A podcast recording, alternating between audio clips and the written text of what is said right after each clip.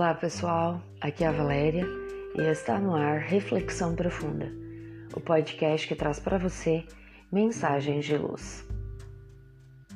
Fugas. Uma característica muito comum notada nos seres humanos é a tentativa de fuga. Muitos de nós, quando nos sentimos pressionados por circunstâncias adversas, temos a tendência natural de fugir às vezes, quando se apresenta uma situação para a qual não vemos saída, gostaríamos que o chão se abrisse sob nossos pés e nos tragasse em definitivo.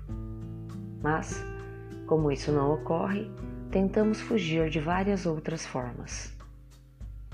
Para alguns, a saída é afogar as mágoas num copo de bebida. Afinal, pensamos, o álcool perturba o psiquismo e tira da mente, temporariamente, a preocupação que nos faz sofrer.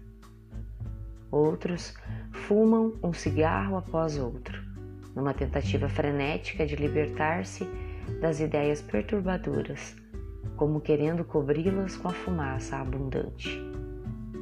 Outros ainda buscam as drogas mais pesadas, capazes de anestesiar a mente e desviar o curso dos pensamentos por alguns instantes.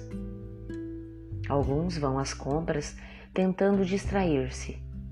Compram e compram mais, como se ocupando a mente com outras coisas pudessem livrar-se dos problemas.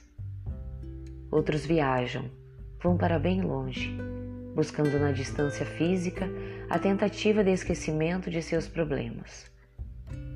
Muitos, infelizmente, buscam a porta falsa do suicídio, como medida mais drástica, com o intuito de apagarem a mente de vez por todas para que nunca mais possam cogitar das amarguras. Se buscarmos raciocinar logicamente sobre o assunto, considerando a imortalidade da alma, chegaremos à conclusão de que a fuga dos problemas é, no mínimo, infantilidade da nossa parte. Jamais tivemos notícias de alguém que, tendo se utilizando de um desses artifícios, tenha logrado êxito, conseguindo que os problemas se diluíssem. Nem o álcool, nem o cigarro, nem as viagens, nem as compras e tão pouco o suicídio conseguem nos livrar das circunstâncias desagradáveis que necessitamos enfrentar de cara limpa e consciência lúcida. O que pode acontecer em tais casos é o agravamento da situação, com o nosso comportamento inconsequente. A melhor e mais acertada atitude é buscar acerenar a mente para bem raciocinar e melhor agir na busca de soluções efetivas. Quando nos comportamos como crianças rebeldes, só teremos logo mais os problemas aguardando a solução e mais o agravamento provocado pela nossa rebeldia. Dessa forma, sejamos cristãos também nas horas do testemunho. Busquemos imitar o Mestre que dizemos seguir, pois ele, mesmo sofrendo açoites e injúrias, manteve o olhar sereno e a mansuetude nos gestos, demonstrando sabedoria e lucidez diante das situações mais graves. Nos momentos de tormentos, diante de problemas sérios, quando nos vem o impulso para a fuga, detenhamo-nos por alguns instantes. Elevemos o pensamento buscando Jesus nas paragens celestiais e aconchegando-nos no seu abraço afetuoso, junto ao seu coração magnânimo.